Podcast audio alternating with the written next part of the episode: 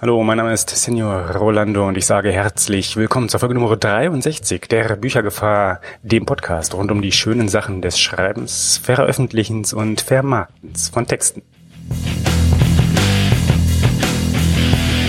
Heute geht es ein wenig um Empathie für die Zielgruppe, also das Hineinversetzen in die Lesenden, insbesondere in Bezug darauf, ob wie und wo Sie unsere Texte eigentlich finden und kaufen können. Anlass dafür ist unter anderem ein kürzlich auf Twitter von mir geführter kleiner Meinungsaustausch mit einem oder zu einem kleinen unabhängigen Verlag, und dieser Verlag, der publiziert wirklich sehr in Kleinauflage. Alle Bücher ganz offensichtlich oder offenbar für mich zumindest so aussehend ohne ISBN bestellbar. Ich zitiere am besten direkt beim Verlag oder ganz genauer, wenn wir mal ehrlich sind, quasi ausschließlich beim Verlag sowie gegebenenfalls im persönlichen Verkauf bei Veranstaltungen wie Lesungen.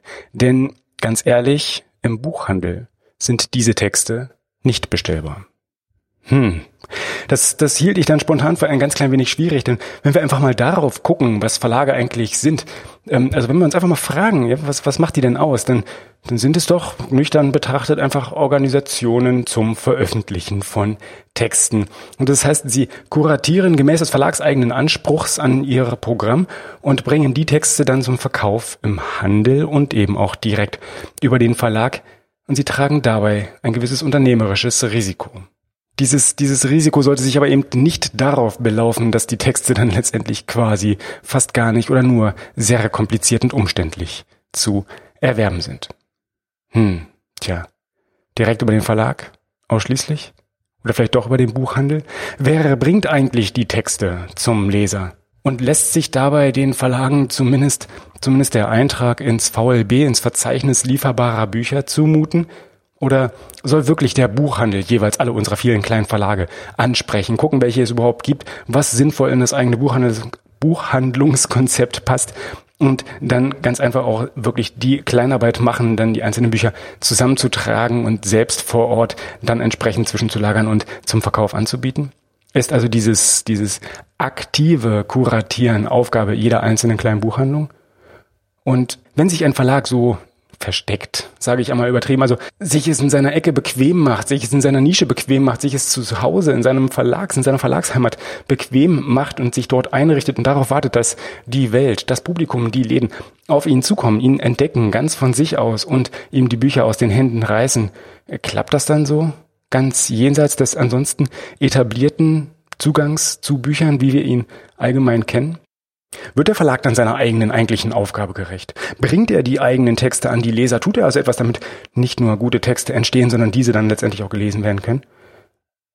Oder boykottiert er nicht letztendlich sogar Aktionen wie den wunderschönen Indie Book Day, der uns jetzt auch wieder bevorsteht, doch ganz aktiv oder vielleicht auch nur ein wenig unabsichtlich? Hm, schwierig. Es sieht ein ganz klein wenig so aus, ob der eine oder andere es sich durchaus in seiner Ecke bequem macht und larmoyant beobachtet dass die Welt ihn nicht versteht. Irgendwie passend dazu spricht Jens Klingelhöfer vom Bookwire im Pubitz-Interview über datengetriebenes Marketing, um mal das andere Ende dieses Spektrums ein ganz klein wenig zu beobachten oder zu äh, beleuchten. Ganz kurz zusammengefasst sagt er, schnöde Katalogeinträge helfen, Bücher zu den Lesern zu bringen. Nach der Begeisterung beim Publizieren von Texten die den Verlagen innewohnt und durchaus und ganz besonders, insbesondere auch natürlich den ganz klitzekleinen, unabhängigen Verlagen. Also nach dieser Begeisterung beim Publizieren, beim Auswählen, äh, beim, beim, beim Verbessern, beim Gestalten, beim Optim Optimieren im Sinne von wirklich ansprechend machen äh, von Texten kommt die Arbeit des Verkaufens und Marketings unter anderem eben auch auf die Verlage zu. Dieses ist übrigens genau das, sagt Jens Klingelhöfer. Es ist Arbeit. Wie zum Beispiel das Pflegen von Metadaten wie Buchbeschreibungen, sei es nun im eigenen Online-Shop oder zum Beispiel eben diesem schon erwähnten VLB, diesem Verzeichnis lieferbarer Bücher. Gleichzeitig fasst er all jene Fragen zusammen, die man sich so als Verleger bei der Arbeit gemeinhin stellen kann, wie zum Beispiel, wie muss denn das Produkt, also das Buch, ausgestattet sein? Welches ist das richtige Cover? Welches ist der richtige Preis, die richtige Online, auch Marketingkampagne, aber auch sonstige Marketingkampagne? Also wie möchte der Verlag eigentlich seine Zielgruppe ansprechen? Wer ist eigentlich mein Kunde? Wer sind meine Lesenden? Wo finde ich diese? Wie spreche ich sie an? Wie stärke ich die Verlags- und Autorenmarken, die man letztendlich ja durchaus hat? Und letztlich, wie gebe ich meinen Kunden Orientierung und überlasse sie nicht alleine den Händlern mit ihrem Content über Angebot, um jetzt mal so richtig flach zu werden, also mit dem Überangebot an Texten, dass er dann doch fortwährend publiziert wird? Eine mögliche Antwort liefert er gleich mit. Nicht einzelne Faktoren daraus sind entscheidend, sondern es ist immer ein schlüssiges Gesamtbild, welches sich ergeben sollte.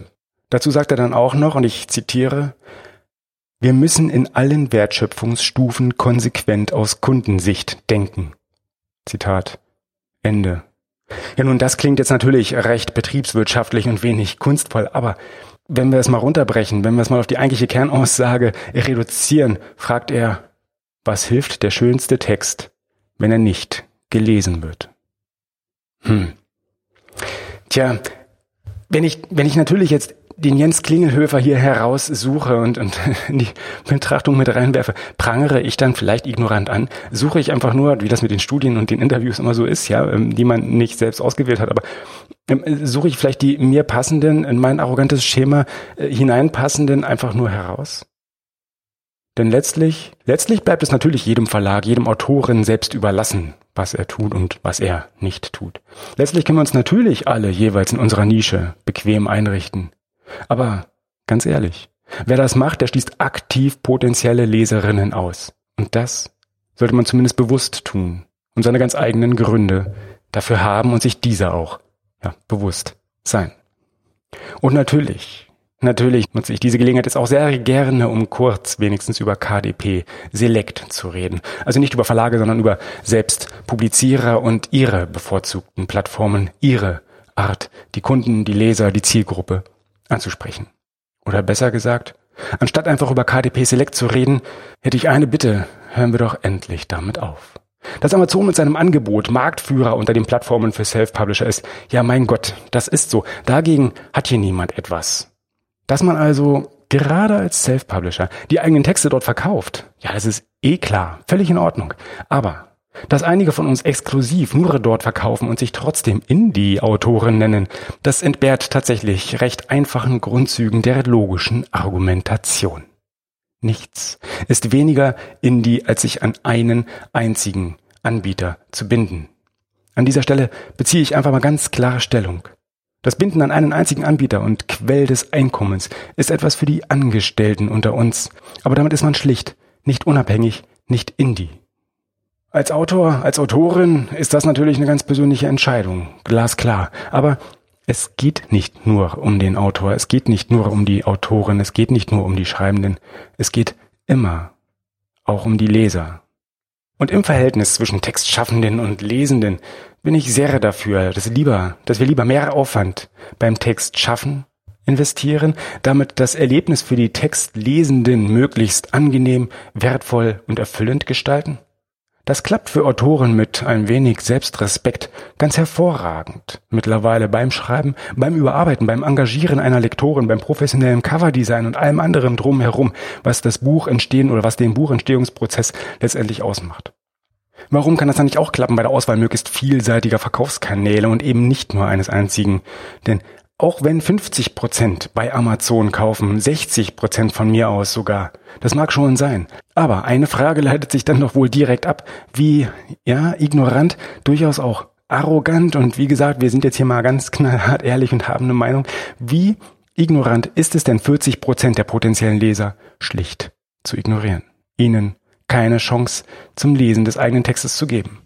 Nun, um die Emotionen vielleicht wieder ein ganz klein wenig herauszunehmen, möchte ich an dieser Stelle mit einer Bitte schließen. Behaltet euren Enthusiasmus beim Schreiben und Veröffentlichen von Texten, aber macht es den potenziellen Lesern. Doch bitte möglichst leicht, diese Texte danach zu finden und vielleicht sogar auch kaufen zu können. So uninteressant klingt das doch gar nicht, oder? Und damit verabschiede ich mich dann auch für heute. Und den Link zu dem Bubitz-Interview mit Jens Klingelhöfer gibt es natürlich in den Shownotes unter büchergefahr.de 63. Rückmeldungen sind übrigens selbstverständlich natürlich auch heute ganz besonders gerade herzlich willkommen. Zum Beispiel an Büchergefahr auf Twitter. Bis zum nächsten Mal bei der Büchergefahr mit Themen rund um das Schreiben, das Veröffentlichen und eben auch das Verkaufen von Texten. Adios.